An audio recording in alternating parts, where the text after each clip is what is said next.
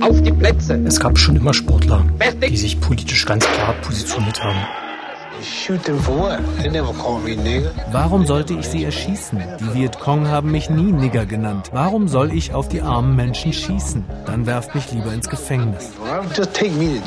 Die Idee eben auch über den Sport politische Botschaften zu transportieren, das ist im Grunde nach wie vor der Fall. Ich fände es ein sehr gutes Signal, wenn die Regenbogenfarben äh, strahlen würden. Ein Signal, das für die Freiheit unserer Gesellschaft steht. Jesse Owens ist unschlagbar. Das große Ganze. Der gesellschaftskritische Podcast von MDR aktuell. Mit Lydia Jacobi. Hallo und herzlich willkommen zur zehnten Folge. Ich bin Redakteurin bei MDR aktuell und gehe mit meinem Kollegen Tobias Barth in diesem Podcast kritisch den großen gesellschaftlichen Entwicklungen nach. Wie viel Politik verträgt der Sport? Die Frage wurde anlässlich der Fußball-Europameisterschaft neu verhandelt. Anhand der regenbogenfarbenen Armbinde des deutschen Torwarts Manuel Neuer oder auch der Beleuchtung des Münchner Stadions, die ein Signal an Ungarn senden sollte, wo kurz zuvor ein Gesetz beschlossen wurde, das die Aufklärung über Homosexualität an Schulen verbietet. Der Europäische Fußballverband UEFA hatte die Aktion ja dann verboten. Und auch kurz vor den bald beginnenden Olympischen Sommerspielen wurde diskutiert, wie viel Meinung im Stadion oder auf der Aschebahn eigentlich okay ist. Nach Kritik von Athletinnen und Athleten hat das Internationale Olympische Komitee nun Lockerung beschlossen. Haben wir es also womöglich mit einer neuen Generation politischer Sportlerinnen und Sportler zu tun? Dazu lohnt ein Blick in die Geschichte, den ich zusammen mit Berno Baro wagen will.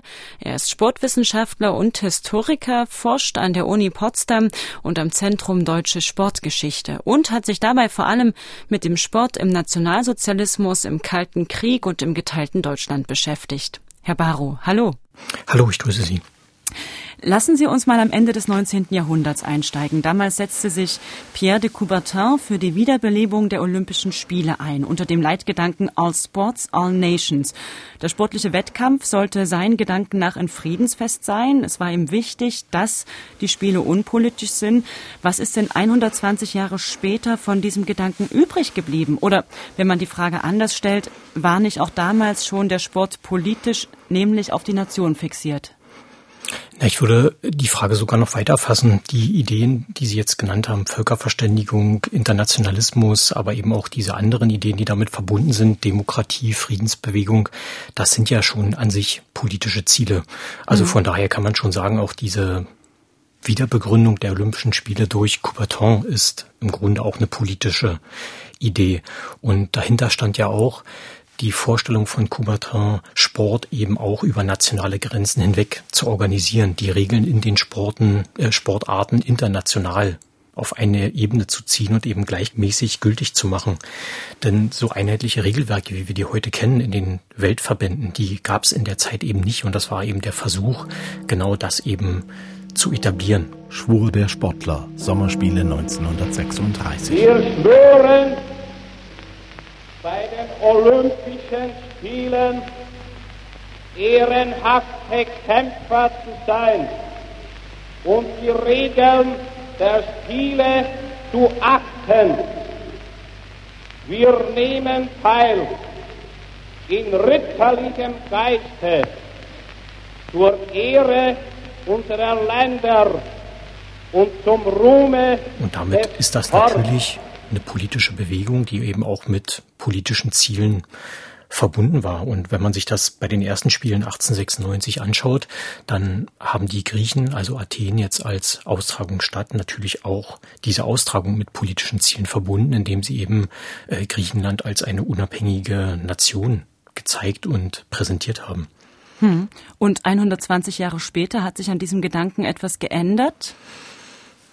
Wir sehen das ja, dass Großsportereignisse nach wie vor politisch genutzt werden, vor allen Dingen durch die gastgebenden Staaten oder Nationen. Also von daher kann man sagen, dass sich vielleicht die Stoßrichtung verändert hat, auch die Möglichkeiten, die Spiele durch die Medien, die wir heute zur Verfügung haben, äh, politisch zu nutzen. Das hat sich schon grundlegend äh, gewandelt, aber die Idee eben auch über den Sport politische Botschaften zu transportieren, das ist im Grunde nach wie vor der Fall.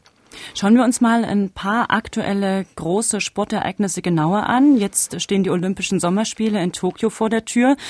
Eigentlich waren da politische Meinungsdemonstrationen äh, der Athletinnen und Athleten immer untersagt, laut Regelwerk des Internationalen Olympischen Komitees. Nun hat das IOC aber Anfang Juli diese Regeln etwas gelockert. Jetzt sind politische Botschaften unter bestimmten Bedingungen erlaubt. Also zumindest, wenn sie sich nicht gegen konkrete Nationen oder Organisationen richten oder auf Siegerehrungen zum Beispiel stattfinden. Kann man das für den eigentlich ja doch irgendwie als unpolitisch verstandenen Raum des Stadions als eine kleine Revolution begreifen? Ich würde das vielleicht nicht als Revolution bezeichnen. Klar, man muss attestieren, das IOC bewegt sich hier in der äh, Position natürlich auch, weil Athleten sich hier ganz klar positioniert haben und Forderungen aufgestellt haben. Aber im Grunde hat sich ja nicht sehr viel verändert. Im Gegenteil, es sind ja auch eine Reihe von Verboten spezifiziert worden. Also es ist verboten, politische Statements äh, auf den Körper zu malen oder in Form von Kleidung oder Accessoires zur Schau zu stellen. Wir hatten das ja beispielsweise bei der Leichtathletik-WM in Moskau 2013 auch, dass äh, eine schwedische Hochspringerin eben sich die Fingernägel in Regenbogenfarben lackiert hat. Das wäre eben jetzt nach dem dem aktuellen Regelwerk verboten. Neu ist im Grunde, dass die Athleten auf Twitter oder in der Mixzone oder bei Pressekonferenzen sich politisch äußern dürfen, wenn das lokale Recht nicht gebrochen wird. Das ist im Grunde keine Revolution, das ist eine kleine Veränderung. Man muss sehen, wie sich das jetzt in Tokio tatsächlich darstellt, wie das gehandhabt wird. Ich glaube, erst dann kann man wirklich das beurteilen im Nachhinein. Dass diese Verbote spezifiziert wurden, kann man daraus schließen, dass wir es auch mit einer politisch aktiveren, vielleicht sogar einer mündigeren Generation von Sportlerinnen und Sportlern zu tun haben. Also Sie haben ja schon ein, zwei Beispiele genannt. Es gibt andere, der Footballer Colin Kaepernick, der äh, auf die Knie ging gegen Rassismus und Polizeigewalt oder die US-Turnerin, die die MeToo-Bewegung prägten, indem sie einen Missbrauchsskandal öffentlich gemacht haben. Also ist das eine neue Generation von Sportlerinnen und Sportlern? Ja, das kann man so sagen, aber es gab schon immer Sportler, die sich politisch ganz klar positioniert haben. Also mir fällt da sofort Mohamed Ali an, ein, der sich in der Frage der Gleichberechtigung in den Vereinigten Staaten schon in den 1960er Jahren geäußert hat der den Wehrdienst verweigert hat und deshalb auch seinen WM-Titel verlor. Nach rassistischen Erlebnissen lehnt Cassius Clay alias Muhammad Ali den Dienst an der Waffe ab. Beitrag des Hessischen Rundfunks 2020. Als US-Soldat werde er, so Ali, keinesfalls in den Krieg nach Vietnam ziehen. Warum sollte ich sie erschießen? Die Vietcong haben mich nie Nigger genannt. Warum soll ich auf die armen Menschen schießen? Dann werft mich lieber ins Gefängnis.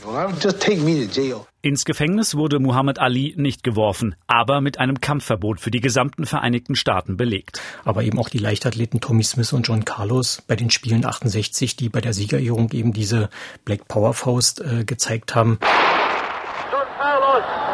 Rollt das Feld erst einmal auf. John Carlos, jetzt kommt aber Tommy Smith. Im olympischen Finale über 200 Meter laufen die US-Amerikaner Tommy Smith und John Carlos zu Gold und Bronze. Doch für Schlagzeilen sorgen sie vor allem direkt danach bei der Siegerehrung, denn beide recken während der Nationalhymne die Faust in den Abendhimmel gegen Rassismus auf der größten aller Sportbühnen. Du kannst versuchen, diese Welt zu verbessern, oder du lehnst dich zurück und tust nichts. Deine Wahl sagt John Carlos heute, über 50 Jahre nachdem er an diesem Abend zwar auch Olympiabronze gewann, vor allem aber als erster Sportler überhaupt ein solch offenes politisches Zeichen setzte. Die Black Power Bewegung war geboren. Du stehst jeden Morgen auf. Was hast du getan, um die Gesellschaft zu verändern, sie nach vorne zu bringen? Ich will die Stimme sein für Menschen, die keine haben. Der Vorteil, glaube ich, der heutigen Sportlerinnen und Sportler ist, dass sie durch die sozialen Medien eine sehr, sehr viel größere Reichweite haben oder eben aufbauen können. Und ihre Statements sind damit einfach sichtbarer und haben mehr Gewicht. Die Sportler müssen nicht auf einen bestimmten Moment warten, also beispielsweise auf die Siegerehrung, sondern können ihrer politischen Meinung eben auch so Ausdruck verleihen neben dem Sportplatz, wenn man so will weil sie einfach mit dem Handy ihren Sender für die politischen Botschaften fast permanent dabei haben. Und dann muss man natürlich auch sagen, dass die Events sehr viel größer geworden sind, dass wir sehr mhm. viel mehr Sportlerinnen und Sportler haben, die eben auf internationaler Bühne aktiv sind. Sicherlich, wenn man jetzt, jetzt so betrachtet, in den letzten 10, 20 Jahren gibt es immer mehr Sportlerinnen und Sportler, die sich auch aktiv mit politischen Themen auseinandersetzen und sich äußern. Aber ob das jetzt eine generelle Bewegung oder eher ein Trend ist, das müsste man, glaube ich, in 20 Jahren sich nochmal anschauen. Mhm. Ähm, Sie haben ein paar Beispiele aus der Geschichte genannt. Wir würden dann später nochmal genauer drauf eingehen. Noch einmal ähm, ja, die Fußball-EM, wie politisch der Sport sein darf, das war ja auch da eine Frage, die im Mittelpunkt stand. Die Regenbogenarmbinde von Manuel Neuer, dem deutschen Nationalspieler, die Beleuchtung des Münchner Stadions als Signal an Ungarns Regierungschef Orban, das Verbot dieser Beleuchtung durch die UEFA und auch das Verbot der regenbogenfarbigen Bandenwerbung in Russland und Aserbaidschan. Wie fanden Sie es eigentlich, dass die UEFA sich da so positioniert hat? Na, Im Grunde ist das äh, nachvollziehbar.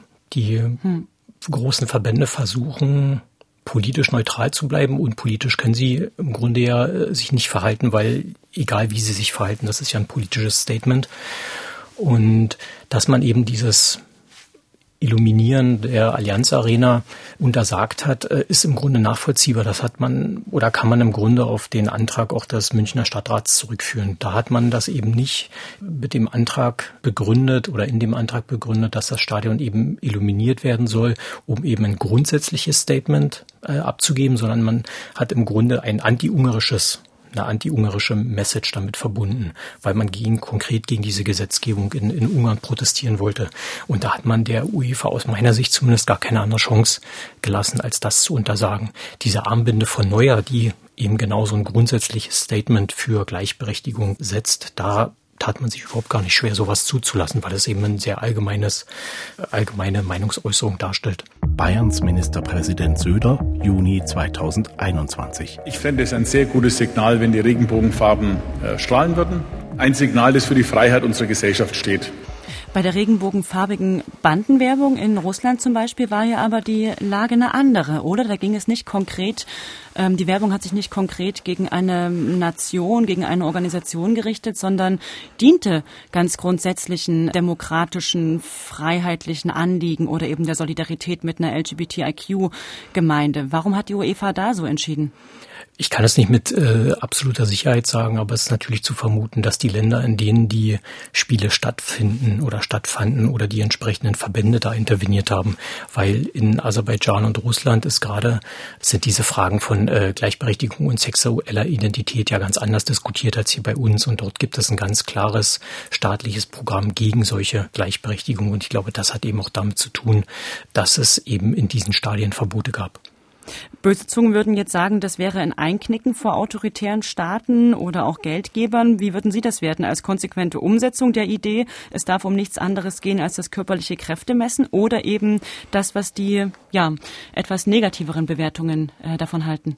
Ja, im Grunde ist das ein Einknicken, aber das ist nachvollziehbar. Also wenn man sich das anschaut und ich sehe das ganz pragmatisch. Der UEFA geht es darum, ein Sportevent zu vermarkten. Und wenn man sich die Zuschauerzahlen anschaut, äh, wie sich das in den letzten Jahrzehnten bei diesen großen Sportereignissen entwickelt hat, dann geht es aus meiner Perspektive leider immer weniger um Sport, sondern immer mehr darum, damit sehr viel Geld zu verdienen. Und da schaut man aus Perspektive der UEFA vermutlich sehr stark auf die Zielgruppen. Und wenn man diese Events eben auch in Staaten wie Russland und Aserbaidschan vermarkten will und von dort sehr viel Geld bezieht in Form von Sponsoren, dann nimmt man eben darauf Rücksicht. Wir gehen mal ein Stück zurück in der Geschichte. Sie haben sich ja vor allen Dingen mit der Sportgeschichte des 20. Jahrhunderts beschäftigt. Ein paar Fälle hatten Sie vorhin auch schon genannt.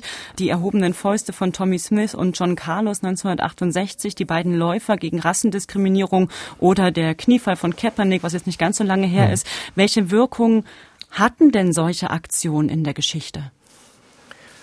Also gerade die Statements äh, in den 60er Jahren von Ali und Smith und Carlos, ich denke schon, dass die etwas bewirkt haben. Die haben aber vor allen Dingen etwas bewirkt, weil die handelnden Personen selbst von der Rassendiskriminierung betroffen waren und weil sie eben auf der einen Seite gefeierte, anerkannte Sportstars waren und auf der anderen Seite eben als schwarze Privatpersonen unter dieser Diskriminierung gelitten haben. Und indem sie das thematisiert haben, haben sie natürlich die Diskussion in den Vereinigten Staaten mit befeuert und letztendlich auch dazu beigetragen, dass sich die Situation verändert hat. Die Leute nennen es Black Power. Klar, ich bin schwarz. Klar, haben wir Stärke gezeigt. Aber es war ein Hilferuf. Ich bin hier, nehmt mich wahr, ich bin in Not. Was brauche ich? Gerechtigkeit. Der Sportler Tommy Smith in einem Beitrag des NDR 2018. Zwar werden sie von Schwarzen und Bürgerrechtlern gefeiert, als sie in die USA zurückkommen, aber ihr Leben hat eine entscheidende Wende genommen, erklärt Bronzegewinner John Carlos. Wir haben keine Jobs gefunden danach. Es kam kein Geld mehr rein. Viele, die du für deine Freunde gehalten hast, haben sich abgewandt. Unsere Kinder wurden in der Schule gemobbt, wenn sie herausgefunden haben, wer der Vater ist. Meine erste Frau hat das alles nicht mehr ertragen und sich das Leben genommen. Erst viel später werden sie für ihren Black Power groß gewürdigt. 2016 ehrt Präsident Barack Obama sie im Weißen Haus, als das aktuelle Team USA dort empfangen wird. Der schwarze Weitspringer Ralph Boston, der auch bei den Olympischen Spielen in Mexiko auf dem Podium protestierte, weiß, wie monumental das Zeichen war, mit dem die beiden 200-Meter-Läufer Geschichte geschrieben haben. Diese Jungs haben mehr dafür getan, dieses Land zu verändern, als wir je verstehen werden.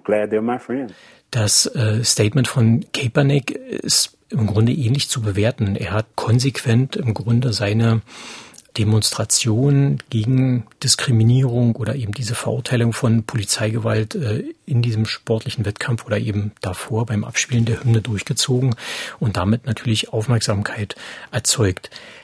Das ist natürlich, wenn man das jetzt so im Nachhinein betrachtet, durch den Fall George Floyd erst so richtig explodiert. Hm. Dadurch hat das äh, erst diese richtige Dimension bekommen, wie sie dann äh, tatsächlich auch sich heute zeigt, dass eben dann eben auch andere Sportverbände neben der NFL sich damit auseinandergesetzt haben, dass das auf die NBA sich übertragen hat, dann auf den Fußball. Also das hat immer eine Auswirkung auch über den Sport hinaus und damit eben auch eine Wirkung. Hm. Neben dem Thema Rassismus, für welche politischen Interessen wurde der Sport im letzten Jahrhundert denn in Anspruch genommen? Können Sie da ein paar Beispiele nennen?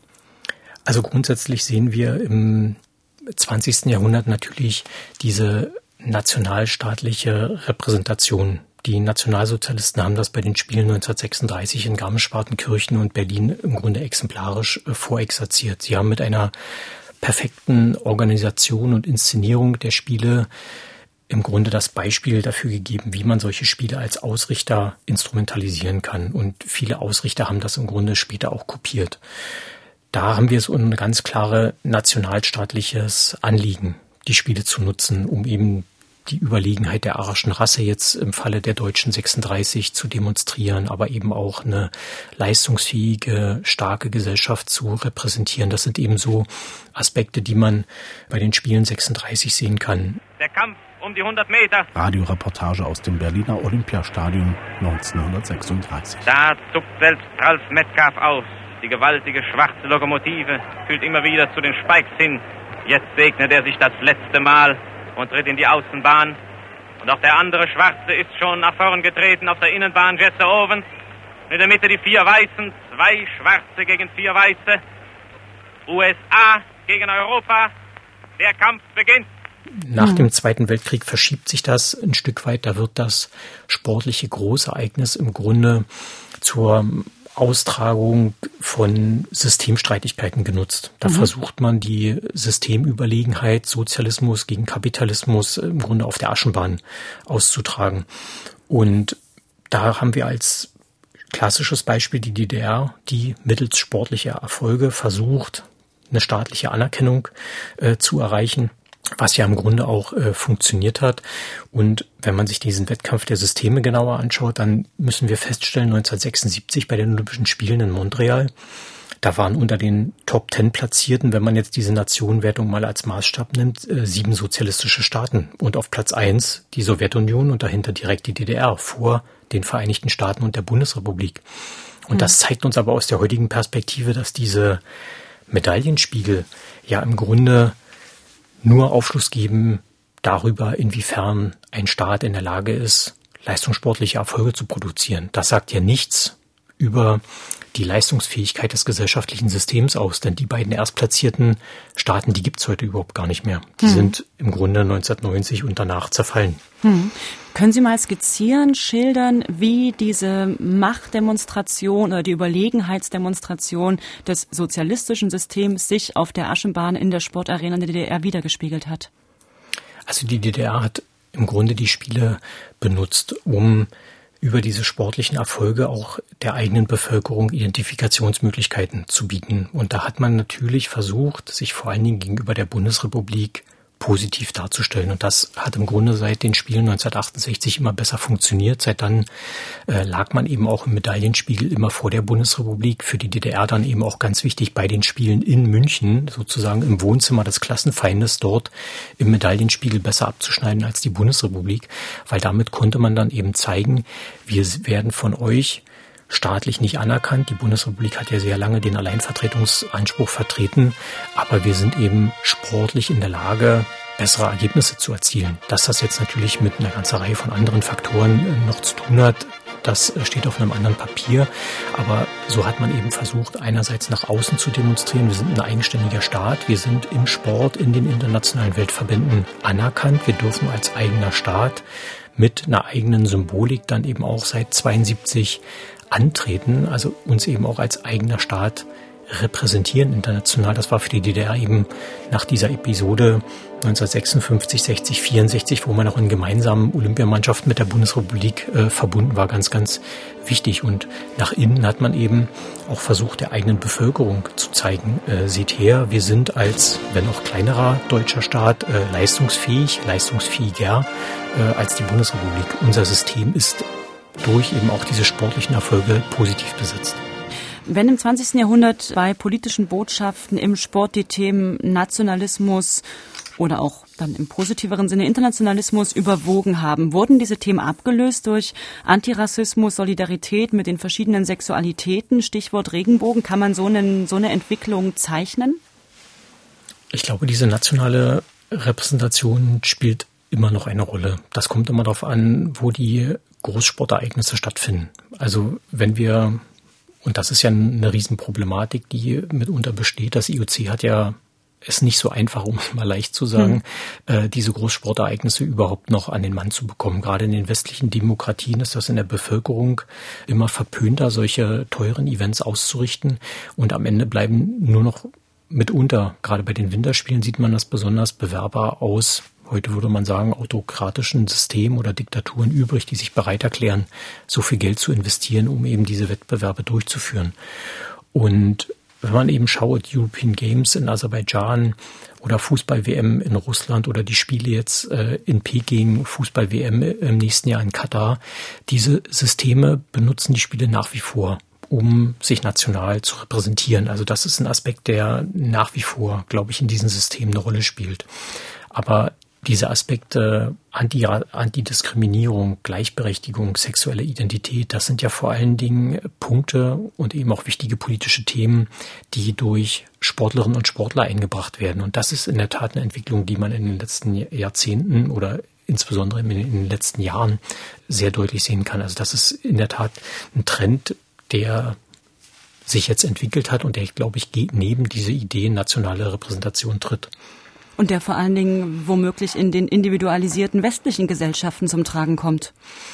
Das ist vollkommen korrekt. Ich bin deshalb auch immer so vorsichtig, wenn man jetzt aus dieser oder mit unserer westlichen Brille auf die Thematik schaut, dann sind das natürlich positiv besetzte Themen. Das zu diskutieren ist im Grunde bei uns gesellschaftlicher, mehrheitlicher Konsens. Hm. In anderen Staaten natürlich nicht. Aber wenn man eben die Bühne öffnet dann kann es natürlich auch passieren, dass Sportlerinnen und Sportler aus anderen Systemen ihrerseits diese Bühne nutzen für politische Statements. Also zum Beispiel, dass eine chinesische Sportlerin sich für die Integration von Taiwan ausspricht oder dass ein russischer Sportler die Annexion der Krim rechtfertigt. Also damit muss man dann grundsätzlich auch rechnen, wenn man den Individuen äh, erlaubt, sich politisch zu positionieren. Ähm, in der aktuellen Debatte wird die abwehrende Haltung der Sportverbände gegen politische Botschaften meiner Wahrnehmung nach zumindest ja oft eher negativ gesehen. Man könnte sie aber auch positiv zeichnen, wenn man auf die Geschichte zurückblickt, auf die NS-Geschichte. Sie haben es vorhin schon kurz skizziert, als die Stadien eben als Bühnen genutzt wurden, um die eigene Stärke zu demonstrieren, die eigene Überlegenheit zu demonstrieren das Spielfeld, die Aschebahn als unpolitischer Raum, trägt das vor diesem Hintergrund dann eben doch auch ein friedfertiges, ein weltverbindendes Moment in sich? Ja, man kann das so sehen. Aber ich denke eben, am Ende geht es nicht darum, also ich glaube, die Verbände sind grundsätzlich daran interessiert, sich unpolitisch zu zeigen, aber das hat meiner Meinung nach Vermarktungsgründe. Die hm. Zielgruppen werden immer größer und heterogener. Wenn man sich anschaut, die Spiele in Peking haben, glaube ich, sowas um die 4,7 Milliarden Zuschauer an den Fernsehbildschirmen verfolgt. Bei den Fußball-Weltmeisterschaften liegen wir in ähnlichen Größenordnungen. Und gerade diese heterogene Zielgruppe, die natürlich diese politischen Themen ganz anders auffasst. Ich glaube, darauf versucht man in den Verbänden Rücksicht zu nehmen, um die Sportevents entsprechend zu vermarkten. Das hat eben vor allen Dingen, glaube ich, damit was zu tun. Wenn diese Spiele, wie das eben vor 50 Jahren noch war, vor allen Dingen in den westlichen Nationen konsumiert werden, wenn das die Zielgruppen sind, dann sind solche allgemeinen Statements natürlich vollkommen unproblematisch. Wie wurde das eigentlich damals nach dem Ende des Zweiten Weltkriegs in den äh, Sportverbänden verhandelt? Der Auftritt ähm, Deutschlands bei den Olympischen Spielen 1936 zum Beispiel, hat man sich davon, wie sehr hat man auch versucht, daraus Konsequenzen zu ziehen für die Ausrichtung der weiteren Spiele? Das ist gar nicht so einfach, denn okay. man muss natürlich schauen, die Verbände, gerade das IOC, ist natürlich auch sehr heterogen zusammengesetzt. Und Teichler als ein, ein sehr bekannter Sporthistoriker, der sich mit den Spielen 36 äh, befasst hat, nennt diese Phase nach 1936 im Grunde bis 44 äh, eine faschistische Epoche des IOC, des IOC, weil viele Vertreter im IOC eben aus Autokratien oder ähm, despotischen Gesellschaften stammten und ebenso bestimmte Entwicklungen wie äh, ein Preis für die Riefenstahlfilme oder eben KDF hatten, also Kraft durch Freude, die äh, Freizeitorganisation der Nationalsozialisten hat auch einen Olympischen Preis bekommen. Und die Spiele 1940, äh, die Winterspiele wurden nochmal an Garmisch vergeben, nachdem deutsche Truppen im Grunde nach Prag einmarschiert sind und wir die Reichspogromnacht hatten, also Dinge, die eigentlich heute vollkommen undenkbar sind, äh, aber die das IOC damals mit Mehrheit äh, so entschieden hat. Und das sind eben so Punkte, wo man eben sagen muss, die Verbände setzen sich natürlich auch aus vielen unterschiedlichen Persönlichkeiten zusammen, die dort äh, zu einem Meinungsbild kommen müssen. Und da haben wir dann natürlich auch Personen aus Autokratien und eben nicht nur aus Demokratien. Und die müssen dann am Ende oder die entscheiden dann, wohin werden Spiele vergeben und wie sind die Regeln, nach denen, unter denen die Spiele und die Wettbewerbe am Ende stattfinden. Mhm. In Ihren ganz persönlichen Augen, wo verläuft da eigentlich die Grenze zwischen der Werbung für freiheitlich-demokratische Prinzipien und äh, politischer Agitation? Also ich würde eine ganz klare Grenze setzen zwischen im Wettkampf und außerhalb des Wettkampfs. Also mir wäre es ganz lieb, wenn sich der Wettkampf allein auf den Sport konzentriert und mhm. wir diese Arena, das Sportfeld, die Sporthalle im Grunde frei halten von politischen Botschaften, dass man im Vorfeld oder eben auch das große Ereignis insgesamt benutzt, um da im Umfeld sich politisch zu positionieren. Ich glaube, das kann man nicht verhindern und das muss man auch nicht verhindern. Aber ich fände es gut, wenn der sportliche Wettkampf an sich auf den sportlichen Wettkampf beschränkt bleiben würde. Manche Beobachter und Beobachterinnen meinen, dass ähm, politische Botschaften auch deshalb in Stadien präsenter werden, weil man sich diesen Zustand, vielleicht sagt man auch dieses Problem, irgendwie doch auch selbst ins Haus geholt hat, indem man derlei große Ereignisse immer häufiger an undemokratische Länder vergeben hat. Wie sehen Sie das? Ja, das ist in der Tat eine schwierige Frage. Aber wenn man sich anschaut, nach welchen Kriterien die Spiele oder die Veranstaltungen äh, vergeben werden, dann klar spielt es eine Rolle, wie heterogen die Verbände zusammengesetzt sind. Äh, wirtschaftliche Interessen spielen natürlich eine große Rolle. Und dann muss man auch schauen, welche Kriterien möchte man da anlegen. Und da ist der Sport autonom. Die UNO wird sich da nicht einmischen, wenn das äh, IOC neue Kriterien für die Gabe von, Vergabe von Großsportereignissen anlegt.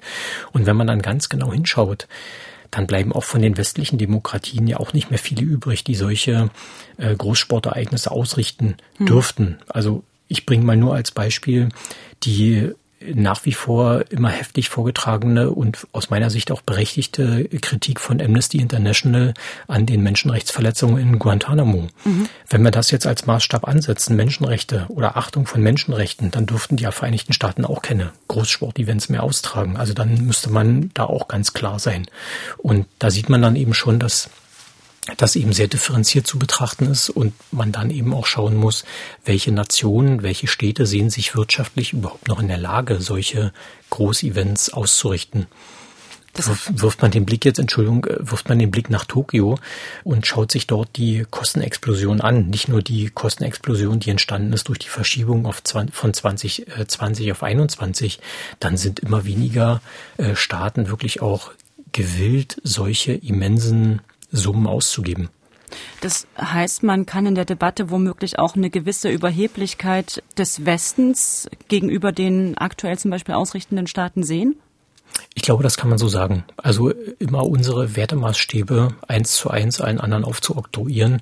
Ähm, damit macht man sich glaube ich, auch ein bisschen leicht, weil die Welt ist nun mal sehr heterogen und allein wenn man die Bevölkerungsgröße auf der Welt sich anguckt oder die Bevölkerungsverteilung, dann sind die demokratischen Staaten natürlich nicht mehr in der Mehrheit oder waren es vielleicht auch nie. Und ich glaube, Sport hat eine ganz wichtige Funktion oder kann eine ganz wichtige Funktion haben, nämlich, dass man eben miteinander in Kontakt bleibt. Und dazu ist es vielleicht auch gar nicht so schlecht, große Ereignisse in Staaten wie China oder nach Russland oder Katar zu vergeben. Ich glaube, man darf nur den, nicht den Fehler begehen und erwarten, dass sich durch die Vergabe von Großsportereignissen in solche Länder dort die Lage gravierend ändert. Also ich finde, es war total blau, blauäugig zu glauben, wir vergeben die Olympischen äh, Sommerspiele nach Peking und dort wird sich die Lage der Menschenrechte verändern. Das ist vollkommen naiv. Dafür ist die Politik zuständig und das kann der Sport nicht leisten. Der kann dort begleiten, der kann anbahnen, der kann Kontakte herstellen, hm. aber er kann keine politischen Herausforderungen lösen. Wenn ich heute höre, was Leute sagen dürfen und noch fast so zustimmendes Nicke kommt, also ich habe da Angst. Christian Streich, Trainer des SC Freiburg 2020. Damit heißt es für alle andere, sich bekennen. Und wer das nicht tut, der trägt eine Mitverantwortung und es in die andere Richtung geht. Das ist klar, da gibt es keine, gibt's keine Ausflucht. Wo geht denn in Ihren Augen die Entwicklung hin? Wird der, wenn Sie diese Prognose wagen wollen, wird der Sport politischer, wird der unpolitischer? Kann man da Aussagen treffen? Das ist schwer. Punkt eins, es ist schwer, äh, so eine Prognose zu wagen. Ich kann mir nicht vorstellen, äh, dass der Sport an sich unpolitischer wird, weil wenn wir uns das in der Entwicklung der letzten Jahrzehnte anschauen, dann sehen wir gerade durch die immer größere Reichweite und eben auch die Heterogenität, die Diversität der Medienzugänge der Einzelnen, aber eben auch der, der Anstalten, wird das immer wieder und immer leichter möglich sein, politische Themen auf die Agenda zu holen und über den Sport zu transportieren. Also ich glaube eher, dass sich das äh, verstärken wird. Herr Barrow, herzlichen Dank. Sehr gerne. Das große Ganze. Den gesellschaftskritischen Podcast von MDR Aktuell gibt es zweimal im Monat auf mdraktuell.de, in der ARD Audiothek, bei YouTube und überall, wo es Podcasts gibt.